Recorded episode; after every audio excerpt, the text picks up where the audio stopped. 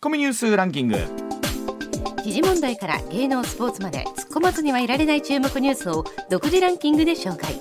ランキングを紹介する前にまずは芸能スポーツです、はいオリックスの山本由伸投手が27日契約公開交渉に臨み、うん。3億7000万円から大幅増となる契約でサイン。はい。来期年俸は推定で6億5000万円となることが分かりました、はい。山本投手25歳。シーズンでイチロー選手らを上回り球団最高級となりました。いや本当でも文句なしに今日本でナンバーワンの投手ですからね、いいですね、えー、もうもう全然いいと思いますし、はい。やっぱり夢をねプロ野球選手は持たないといけません、ねすごい。はい。続いてセクシーゾーンマリウス陽さんが大晦日の年越しライブイベント出演をもってセクシーゾーンの活動を終了しジャニーズ事務所を退所、はい。芸能界引退するとファンクラブサイトなどで発表しました、まあねいろんなあのー勉強もなさってるということで、それは人生考えたらねいろんな選択肢ってあるじゃないですか。ね。もちろん夢憧れて枝芸能界っていうのもありますけれどもいろいろ自分が経験したことがえ別の形で社会の役に立つ、まあ、これはおそらくファンの皆さんがこう背中を押してらっしゃるところもあると思いますんでね。あのいろんな選択肢って若いうちにあっていいなっていうのを感じますよね。はい、はい。うん。それではニュースランキングまずは第5位。防衛費増額をめぐり岸田総理大臣は昨日のテレビ番組で再来年以降の適切な時期とした増税の実施前に衆議院の解散総選挙に臨む考えがあるかについてそれまでには選挙はあると思うと述べました。なんかいろんなお話を聞いていると、選挙で真意を問うではなく増税を決めた後にはい。いいのかどうかって、うん。それもまたいかがなものかっていうところも、ね、だだダメだからってどうなるんですか？っていう。いやーまあねどの形でということで、まあもちろん時期を明言してるわけではないんですけれどもということですけれどもまああそういったお話が。つまりこれももっと言うと、えー来年早々にもね、えーし国会召集とともにというところではないということなのか、さあこのあたりどうなんでしょうね。はい。続いて第4位来年1月2日に行われる新年一般参賀に天皇皇后両陛下の長女愛子さまが初めて出席されることになりました。新年一般参賀の開催は3年ぶりで宮内庁によりますと愛子さまは両陛下とともに6回宮殿のベランダに立たれるということです。まあ、本当3年ぶりということですけどまあそうかと思いながらなんですが、そうでしたよね。楽しみにしてらっしゃる方もね多いと思います。はい。続いて第3位岸田首相は中国本土での新型コロナウイルスの爆発的感染が報じられているとしてあさって午前0時から緊急で水際対策を強化すると表明しました。中国からの渡航者や7日以内に中国渡航歴がある人全員に入国時検査を実施し陽性の場合は待機施設で隔離するとのことです。あのー実は年末1月2日に、えーこの A ナーのこの時間にですね年始特番で、えーいろんなあこの A ナーに出てくださっているうコメンテーターの皆さんとはい。特番やるんですけれども、その中でやっぱり中国問題に関して元産経新聞の福島さんで、えー講談社のお近藤さんとお話聞いたんですけどもこの問題ね、えー結構大変やなということになったんです、はい。また昨日の段階ではこの状況発表されてなかったんですけども収録の段階では。ただ本当水際のところでこの感染者の中国からの場合となって陽性者がいらっしゃったとなったらばこれどう止めていくのかっていうのは本当大きな問題だと思います。はい、ちょっと不安です。うん続いて第2位は岸田首相は27日秘書に選挙運動の報酬を支払った公選法違反疑惑などが指摘された秋葉復興大臣を交代させ後任に渡辺博道元復興大臣を起用しましたまあ先ほどニュースでもありましたけれども、やっぱりこの2ヶ月で4人の大臣が変わるというのは超異例だと思いますね。うんこれで本当にね1月年明けの国会どうしていくのかということだと思います。はい続いて1位は政府は新型コロナウイルス感染症の感染症法上の位置づけについて来年春にも入院勧告など強い措置が可能な新型インフルエンザ等感染症から季節性インフルエンザと同等の5類に引き下げる検討に入りました。新型コロナの政府対応は発生から丸3年を経て転換点を迎えますまあ、ようやく具体的なスケジュールが見えてきたということではありますけれども、まあ、現実問題今2類にしていること、まあ、もちろんそのお金というところが非常に大きいんですけれども、まあ、それ以外のところでどういうメリットがあるのかということになってきますし、まあ、このあたりえー具体的に変わってくると我々の行動も大きく変わってきますからね。ねはい、ではコマーシャルの後石田さんの登場でございます。上泉雄一のエーナー。MBS ラジオがお送りしています。時刻6時22分になりました。ここからは石田英二さんでございます。石田さんおはようございます、はい、おはようございます。よろしくお願いします。お願いします。あの本ネタに入る前にですけれども、うん、まずあのこの後お話も少しあると思いますが、岸田さんが選挙についてね、うん、少し言及したのがありましでもあれも上ちゃん言った通りで、増税の是非を問う選挙ではないからね。そうなんですよね、増税するのは決まってます、はい。でそれであの、えー、それを防衛費に回すことも決まってます。でいろいろ決めた後で、はい、でどうよという選挙なん。で その選挙何の意味がある選挙なんですか？まあやりました？うん日本 あのなんていうかないわゆるお給を据えるということになるのかもしれんねんけども。もう決まったことに対して結構日本の人って素直なんでね。まあそうですよね、うんうん、あの石田さんもこの番組でねよく言ってくださいますけどこの間接民主主義と直接民主主義というとってなった中で、例えば選挙で何かの是非を問うと言っても一つの問題だけで選挙って戦わないじゃないですか。まあ、ただまあ増税とかそんなためにさ住民投票とかやってるわけちゃうから、うんね、国民投票とかやってるわけちゃうからまあ、そういう意味では間接民主主義でいいと思うんだけども、うんうん、あの直接民主主義の場合はもうちょっとその例えば大阪府とか東京都とか、はいはい、もっとちっこいね。例えばなんとか市とか、うん、そういうのは直接民主主義でやるテーマの時はやるべきやと思うんですけど、ね、も、まあ、ただ本当例えば今回秋葉大臣が、まあ、事実上の更迭ということになりの、うん、まあ、年明け内閣改造するんじゃないかってもうここまで来たらさすがにもうそこもないのかな、えー、もう世にも書いといてね。今更と誰かわんない話。そうです。よだって年明け18は何曜日？1月、えー、1月18が水曜日ですね、水曜日、はい、でその辺からかな国会始まるの、大体毎年18日ぐらいなんで、はい。そこまでに改造なんてああないでしょスケジュール的に、もうこんだけ書いといてということが ありますし。まあただ本当いろんなテーマでということになりますがやっぱりこの後少しお話出てきますが、やっぱり増税というところに向けてっていう動きになってくる。まあ増税まあその1兆円というね、でしょうね、うん、あれただあれあのーまあ、とりあえずあのスケジュールで増税出てますけど、埋蔵金もいつまでもないからね。そうですよ、ね、埋蔵金尽きた時にじゃあその分どっからとね話まあほんませなあかんのに。けどね、うん、はい、さあそれではそのあたり含めてということになりますが、はい、まずはこちらのお話からでございます。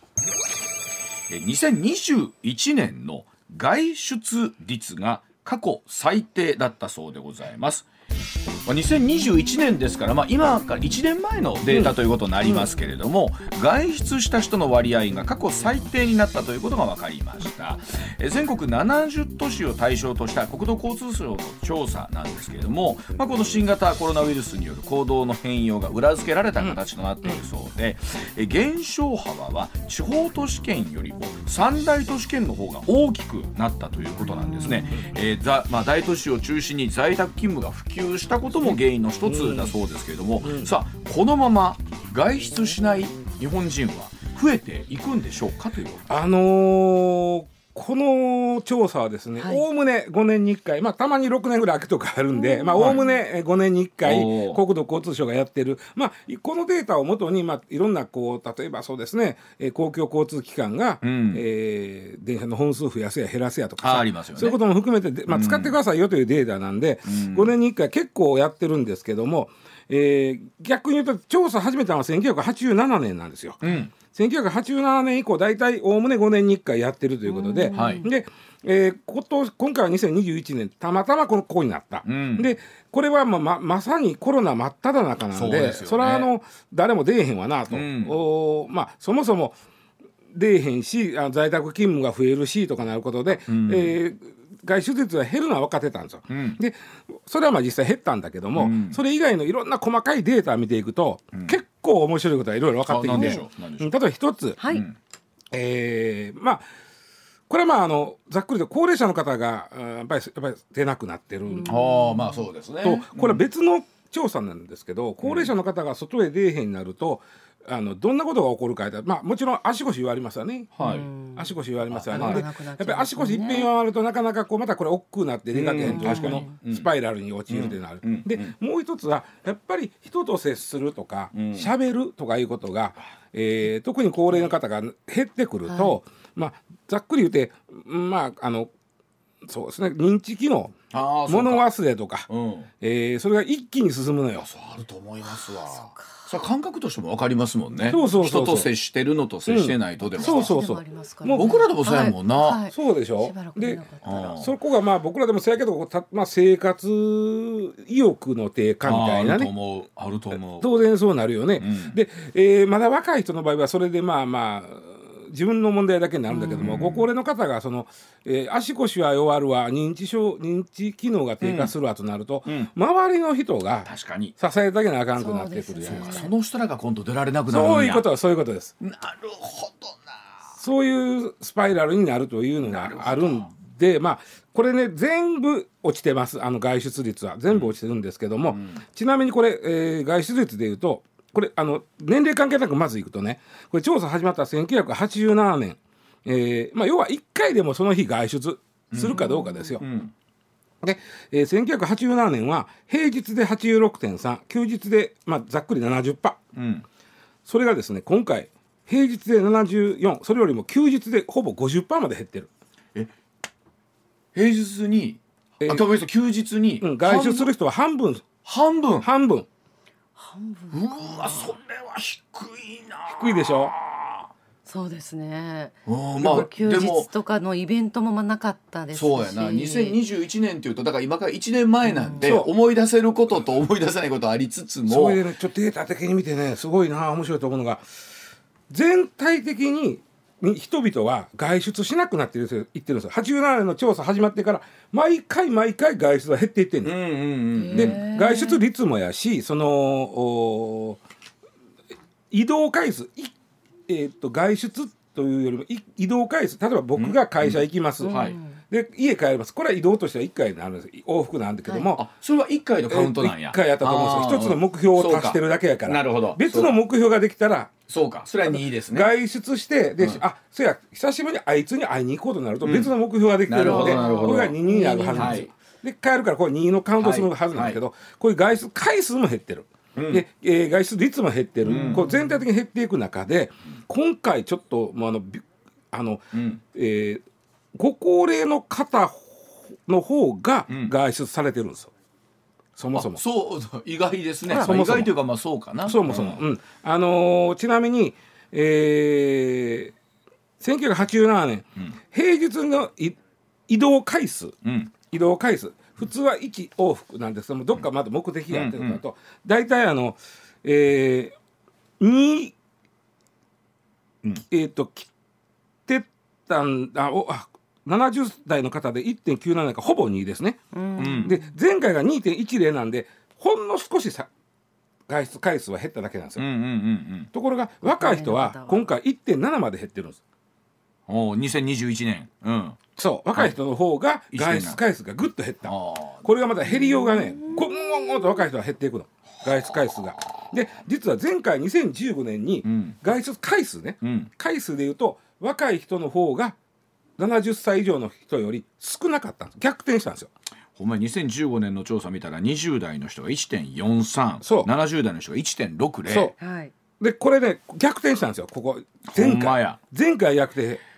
で今回この逆転したまま若い人ほどより外出しなくなった。でもねそれはまあ2015年っつったらね今から7年前なんで、もうちょっと感覚は違うと思うんですよ、うん。今のコロナ云々も含めたけど、うんでもそれこそよく言うじゃないですか。若い子の方がゲームして家にいるとか、とかって。であのむしろうんご年配の方の方がアクティブでとか。あの特にね2021年とか 20, 20年ぐらいってあのコロナがまあいまあ、人かなかなりこうみんな神経質になってる今よりもね,、はいそんな時に家おらなあかん家おらなあかん、うん。家おらなあかん。なるけどもいややっぱしあの体のためにちょっとは体を動かしましょうよ、あはいはい。まあありましたよね。ね、でまあうん。近くの公園でもええから散歩行ってきましょうようんっていうことで、ご高齢の方ほどそこはそうやなと言って。出るわけ、はいで若い人はもう面倒くさいわと。そうありますね。もう出んとこみたいになってた若いからええわそう若いからええわありますよね、うん。ね。でもご年配の方が確かに今回それぐっと広がったのはそうなんだけども今言うて前回の2015年はコロナ関係ない、関係ないですもんね。でも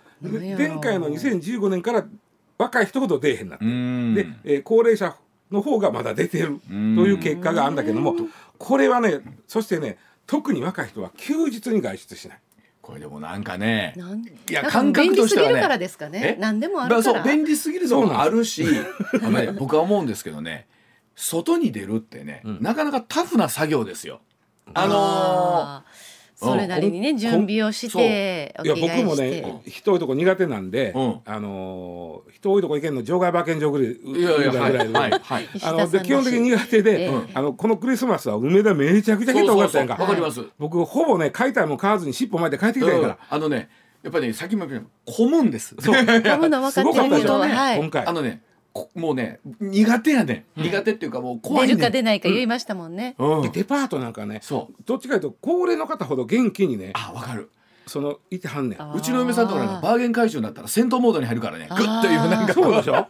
これだからそこでまあ若い人の方がまあええかと思うのかもしれないただねあのすごいのが休日に外出しない度合いっていうのがすごいのが、うん。これ調査始まった1987年から、うんえ今回を比べると、うん若い20代の人のが休日に外出する割合が4割減ってんねん。あー。4割や減ねってる。いやそそれさっき松川さん言ったように、えだって家の中にいてもさ一日なんかできるもうん。確かに。あの今はね。でも2015年はまだんそんなね、うん。おあまの、それでもだいぶ便利になってたんちゃうかな、携帯電話が。ん。そう一つは僕スマホやと思う。スマホですね。で、これね2000、えーごめんなさい。1987年からほぼ5年ごとに、うん。えー調査してるでしょ。はい。で、えースマホ普及がだいたい2010年からなんですよ。えーやっぱリンクしてるね。ああリンクしてる。そでこからみんな2010年のスマホ普及率はざっくり1割なんですよ。10人に1人持ってるだけ。2010年で。あれぐらいから出てきた。確かに。そうか。ん、そうやね。僕あの時にだいぶ一瞬友達失ったら使い方分からへんなと思って。誰かメール来てもどうしていいか分からへんみたいな、はい。ほいで、えー、2010年にスマホがまあ大体出てきてうん。で一気に2015年5年後、うん。一気に7割まで普及するわああすごいねその子ごね。高齢の方もうん持ち出しましたしね。けそして今回95%まで普及してるんでほぼ。ほぼ。全員が持ってる。ほぼ。わかる。そうするとスマホがこんだけ持つと、まあ、特に若い人はうん。全部できちゃう、できます。家で。ゲームも含めて。全部できます。ウーバーイーツも含めて。全部できます。全部でも。あいつがあれば何でもできます。何でもできるでしょ？そう。買い物何々探しに行こうってことしなくてそうもピッて行きますもんね。若い人ほどあの僕はあのネットの買い物上手にやってはるように思うのよ。あのポイントとかもうまくポイント使いながらね。ですしいろいろ見比べて一番安いのとかそうそうそうそうそう。ちゃんと口コミ見てこれがそいういって。そうそう。あるやっぱりねそれはねあるっていやわかるわ。なんかいろんなものがうん。腑に落ちてます僕今すごい。そうでしょ、うん。であの手の中で全部完結するから、手の中電でようなってるわけよ。あのなんかね外に出たいっていう好奇心はみんなあるんですけど、はい。でも出たら面倒くさいなとか、うん。誰かに会うたらしんどいなとか、うんうん。まあ、家の中でそうできるじゃん。昔は多分言うように出なかったら買い物一つできなかそうったしそうそうそうそうあの餓死するそうしっていう。まあ昔の正月なんかさ物買い忘れたら悲惨なことになっとったよね。そう。ね。でどっかででもありません？こうお人の性格にもよりますけど、うん。もう今日は一日家おろうみたいな安心感みたいなんてなんかあるじゃないですか。ますね。だから石田さんそれで言うとね、うん。一方でこれだけ在宅率なるというか外出率が低いということはですよ、うん。うん。そこにビジネスチャンスがあるケースだってやっぱた逆くさんある。逆にあるかもしれんね。あのもちろん経済回すという意味では人は外出した方が経済回るんだけど、家の中におって物買えたり物買ってきてもらったりするサービスがあるいうことは、うん。それなりに回ってるわけ。だからやっぱりこのね特にコロナになってから住宅メーカーさんとかにお話聞いて、あのね、あのやってらっしゃる不動産の方聞いても家は悪ないって言いますもんね。あそうなんだのうんでリフォームを含めそう。てただ今あの原材料の高騰とかそうそうそうそう。があるからちょっとまた入ってけ変だっていうのはありますけど。家におんやもんだって。そう。だからあのこれを機に家建て直そうかとそうかそうそうそう。うん。うん。ねリフォームしようかという方が、特に去年一昨年、うん。多かったっていそうこにお金かけでもお外で例えば食べに行ってた外に旅行行ってたお金をじゃあリフォームに使おうかっていうのになるかもしれないね、うん。こんだけ言おったら。見つめ直して。ね。そう、はい。もう一つ実は大きな何？ちょっと特徴があって、うん。実は自動車を持ってへん人ほど外出せえへんっていうのが、まあ、これデータとして出てるわけ。持ってない人だだそうですもちろん気軽には行けなくなりますそれはありますでね。歩ける範囲しか行かれへんとなると、うんうんうん。例えば僕らはまあこれ都会に住んでるんで、はい。電車乗って行けへんと。の方が早いケースもあるし、ね。うん。なるけどもあのもうちょっと離れたとこ住んでると、うん車があってまあ、例えば駅まで乗って行ってそこから電車に乗るとかいう外傷の仕方も含めて、うん車が持ってない人免許持ってない人ほど外出しないというデータがまずあります。あります。で、うん。最近はやっぱり若い人が免許を持たないんですよ。確かに。そうなんです。車も持たないんです、ね。となるとデータ的にはそれ外出が減ってくるわけです。なるほど。絶対これもあると思うんですよ僕あるやろうな。そうですね。いろんな要素が入っている、なかなか面白い確かにそうなんですよ。に面白いデそうなんですよ。ータでうん、でも結局人が動くことイコールお金が動くこととは比例するとは思うので、なんかそこのお金の動き方とかも含めてだしでほらやっぱり今年の年末とかそうだったと思いますけど、久しぶりにあのわしゃーっていう人が見てあのやっぱ帰ってきたなっていう感じもありますよ多いなっね。て思っちゃいますね、う。ん。はい。もうでもねやっぱりねもう一つは若い人お金ないっていうのもあると思う。ああでもそれはあると思う。もっともっとあの現実的なんでしょうね、うん。お金もないし、うん、まあまあ、ないことないけど、ん。そないにパッパカパッパカ使うもんでもないから、まあ今日はじゃあ家で、なんかその辺のもん取っとこうかとか。またそれでも楽しめるしね。そう。あとさそうそうなんですよ、うん。あのなんで外出するか言ったらさ、人に会いたい寂しいとかあるじゃないあですか。りますあります。僕ら学生の時そうです。もうほんま電話なんか引いてへんだから部屋に。そうですよ。もう風邪ひいたらもうここで俺死んでも誰も分からへんなと思ったもんそれが今ではね。うん、そうです。もう繋がってるからさ、今みんな。そうですね。つながりっぱなしですし。あとね、あのもうちょっと最後データで面白いなと思ったのは、20代のお人の休日にどれくらい移動するか、はい20代。えー男性が少ないで、1.2回。20代男性休日。1.2月回につまりなんか買い物コンビニ行って帰ってきたらもう今度終わ終わりですね。り、はい。はい女性は1.6回男性よりは出てる。この違いはなんじゃらほいとなんかわかる。いやでも映えを目指して女性は出てる気がするんですよ。え？映え。あ映え？映えのものを撮りたい。あそうか。あそうかそうか。はいその場所に行ってみたいっていうのはあの女子は結構多いと思うんです。それこそ一つ例えばデパート行っても、はしごするんじゃない？今日はう梅田阪急から大丸高島屋。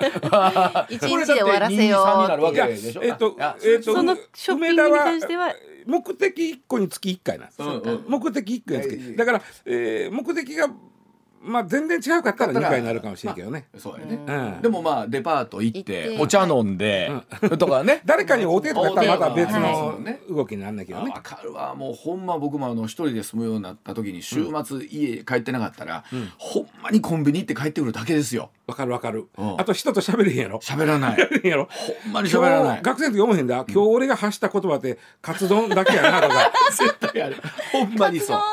ほんまにあるね。ねいやあのそれで言うとやっぱり、えーベースとして見たら、特にほらアメリカなんかこの年末のクリスマス需要とかって、それ大きいって言うじゃないですか、もう1年のうちの3分の21ぐらいはここでとか、ということを考えると、えー動くことがまあ言うとまあお金使うことに経済の活性化にはやっぱり比例してるところあると思うんでね。それ。とやっぱり、うん、はまなんでもこうスマホで関係するの分かるけど、この年々人が移動しなくなってるって今回ねコロナばっかりこれ言われてるわけ。コロナあんまりあ関関係ないカウントせんと、年々少なくなってたまたま今回の調査はコロナでガクンと落ちたけどもっとやっぱ落ちる傾向やったよな。どうします？2050年ぐらいの人。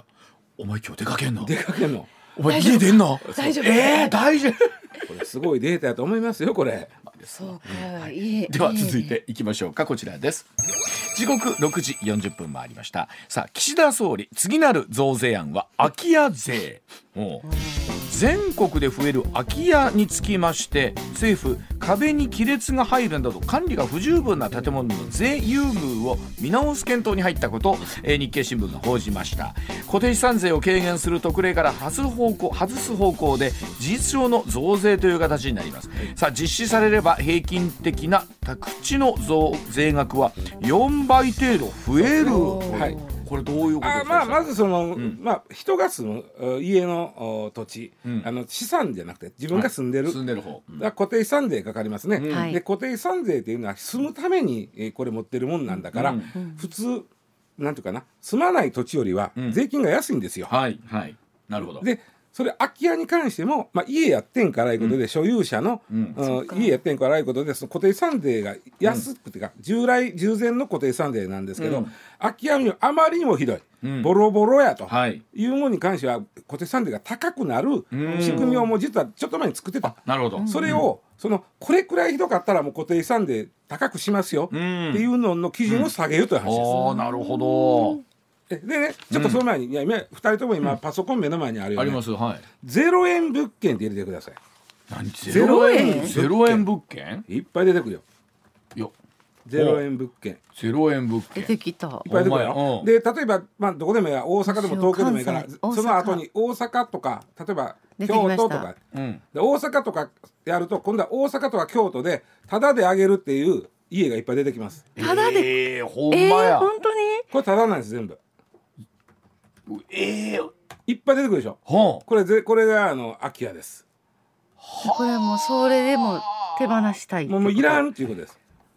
いっぱい出てくるでしょ。ほんまや。これねやっぱり偉いもんでねえーやっぱり目0円利きができる人なんかさっとねあここはええわもらおうっていうのがあると思うけどうん。いつまでも残ってる物件もあるし。えー、これなんかなんやろここ怖いねってこと。怖いやろ。すごいね。怖いやろ。すごいやろ。なんか後からねおいやいやそれれ絶対ないすごい請求のこれ絶対ないの。それ絶対ないの。でこれあのいろんなサイトがあるじゃないですか。うん。で不動産屋さんがこのゼロ円物件っていうのをまああの紹介してる場合があるんだけどもゼロ円なんで不動屋さん不動産屋さんの手数料っていうのはないわけじゃん。はい。あ、はい。そうですよね。そうですよね。ゼロ円やねんから。うんうん。でそうそう不動産屋さんはそのマッチング手数料みたいなの取るだけ。ああそれはいるんですね。そうそうだってまあさすがに。どうなんさすがにね。さすがにね。まあまあ、だからまあで売りたい売りてごめんなさい。あげたい人は登録しとく、でその中からもらいたい人は見てこれ俺もらいとか言ったら当事者同士で上上等の手続きをしてはいください、はいはいはい。ねで、えーマッチング手数料だけ、えー、と業者がもらいます。であとはそのおまあ登記費用がいるしまあ、上等なら上等税がいるしああそうか。あとそのあ見たら分かるけどリフォームせな済まれへんなとこ多いんですよ。ありますあります、うですねで場合によってはもう潰して更地にしてうん。立て直さなあかんのがある。そうですね。そその費用もかかってくることを考えるとそれは全部自分らでやってくださいよ、うん。でリフォームしたら住めるようなとこも結構あるんですよ、うん。でもそれとってリフォームせな住まれへんなみたいな、うんうんうんうんうんとこ結構ただびっくりするくらいゼロ円物件があるんです例えば大阪市内でもありますよ、あそうですか、大大阪市内よ。でもゼロ円でいいですっていう人がおって。はあでもあのあるね、うん。あるでしょ。のはい。で何やっぱりこれその持ってる人は、うん。もうゼロ円でもええから、うん。もうもうてください。でそうそうそうそうそう、うん。でそれなんでか言うたら、うん。あの日本の空き家っていうのは大体全国の空き家の15%あごめん全国のい家が100あとしたら、うん。14軒が空き家なんですよ。そんな空いてる。結構ある、100軒あったら14軒空き家、うんでこれどんどんどんどんこう増えていきます、なんでかというと実はこれがちょっと来年に関係ある話なんだけども、日本の人口っていうのは2011年以降、うん。少しずつ減っていきます、はい下がってます2011年、もうだから減り始めて10年以上経つわけ、はいずつ減っていく、そんな中でいそうやのに世帯数は毎年増えていってた、うんうんうんうん人口が減るのに世帯数は増えてる。これどういうことかというと、はい。例えば、えー親、うん、お父さんお母さん子供で子供が独立したらこれ2世帯になるやん。はいそうですね。で今度これ2世帯になる、はい。でこの2世帯のおお父さんお母さんがどっちかなくなっても1世帯や。世帯は変われへん、変わらない、そうですね。こういう形なんですけど、うん。それはずーっと増えていってた2030 2000来年がピークなんです、うん。2023年を超えると今度は世帯数も減っていくあ世帯数も下がる。ああそうですか。これどういうことかというと、お父さんお母さんどっちが生きてたら世帯はだ残ってたけど両方となくなるとこの世帯はなくなるなくなります。はいなるほど。そうそうもともと1世帯やった、うん。えー世帯が、子供が独立して2世帯になった。なった。お父さんお母さん死んでやっぱり1世帯に戻ったということになるわけです。ねはい。はい。ね。うん。でこれがずっとある、うん、来年からその世帯が減っていく、うっんていうことはうん。空き家が増える増えるみたいなそういうことですよね。はい。はい。空き家もしもお父さんお母さんが住んでた。場合によっては、うん。えー都心には限らない、うん。うん。えー地方の田舎のお父さんお母さんが住んではったとこが空き家になる、うん。で都会に出て行って自分で世帯を持ってるうん。子供としてはもうこんなんいらん、なる。あー確かに。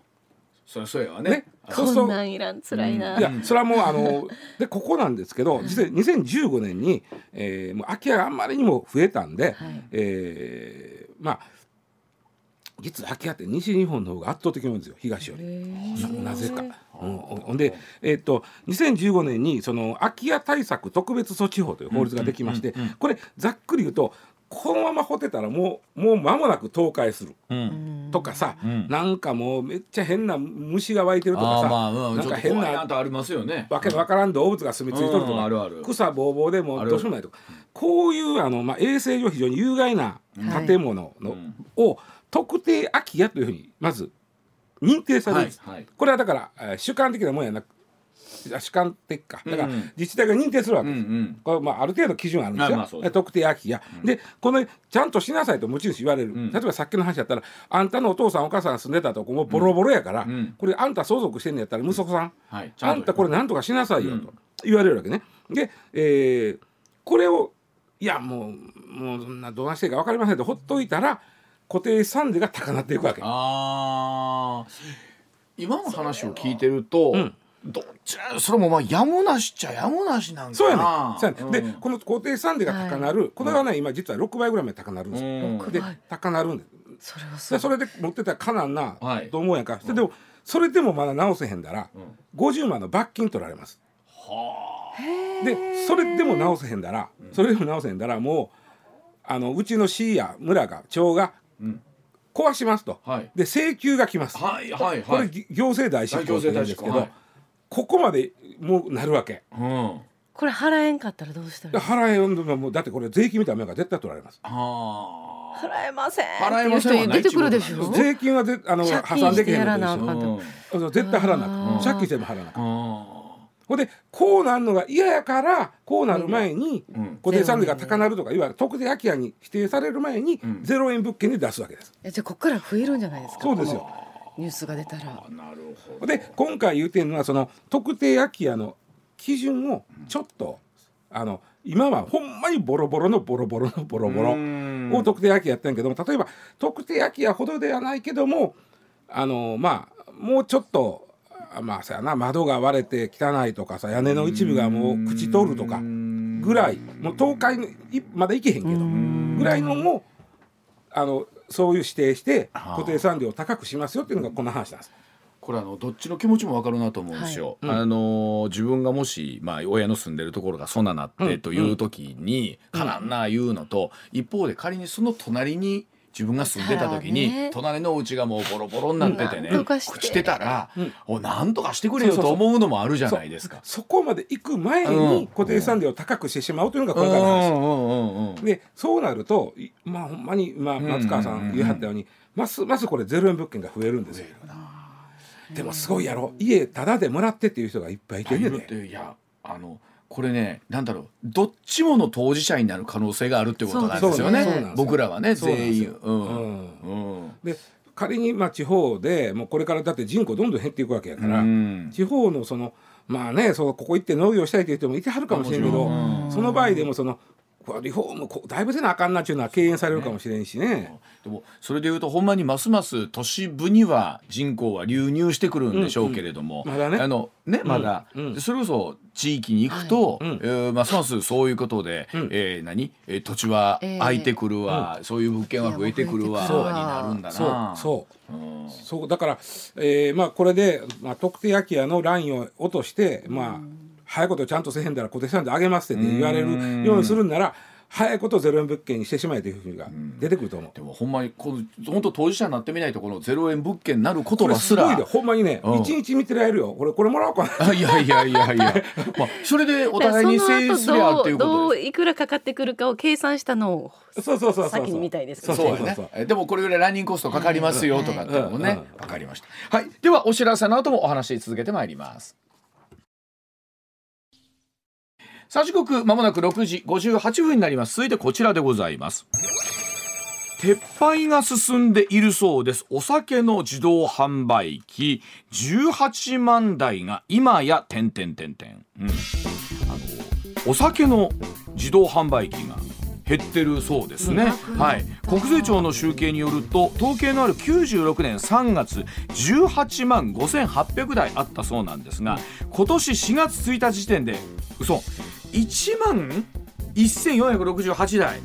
25年前のおよそ6%にまで減っている。へ確かに見なくなったーなさんの前ですらですもんね今いやないか。いやうちは一一軒あの知ってるけどもだ昔はねそれこそコンビニで売ってなかった頃はやっぱりそれ頼りやねあそこはだそうですね。いや、うんで、なんていうの、ただ、お酒の自動販売機って酒屋さんの前にもあるから。あるあるある。あるイメージなんですよね。そう酒屋さん縛った後ここでそう。減ったねよ、でも、だから昔はもっとあったんですね。そうあのー、これ96年3月の時点でって今、はいはい、96年 ,96 年3月にあの主犯連が、うん、もうこれから撤廃してきますって言うたあ言うたんですね。でここをピークにピークというかここを出発点にどれぐらい減ったか。で今、えー、94%減ったけども、うん、もっとその残ってる6%のうちのほとんどは、うん、あの免許証とかで年齢確認するパターンのやつなのよ。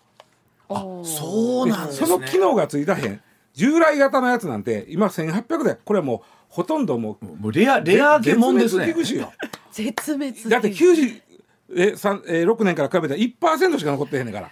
いやでも確かに言われたら自動販売機で買わなくなったんですけれども、うん、ではそのあたりの現実を、うん、えー、7時の地方の後に、えー、お伝えをしていきたいと思います。7時のお知らせでございます僕そういえば昨日ね、はい、全く同じこと思ったというか、うん、えっ、ー、と駅降りて、うん、えっ、ー、とコンビニエンスストアがあるんですね。うんうん、で、えー、あビール切れてると思って買わなあかんと。はい、ならえっ、ー、とコンビニの前に信号があるんですけどそれ渡らなダメなんですよ。うん、それ渡って家の前に、えー、ちょっと行ったところにビールの自動販売機あるの分かってるんです。あるんや。あるの分かってるんですけど、待てよと。これ信号を渡った方が早帰れるんだけど、あの、コンビニで買わずにね、うん、自動販売機買うたらええやんと思うんですけど、いや、待てよと。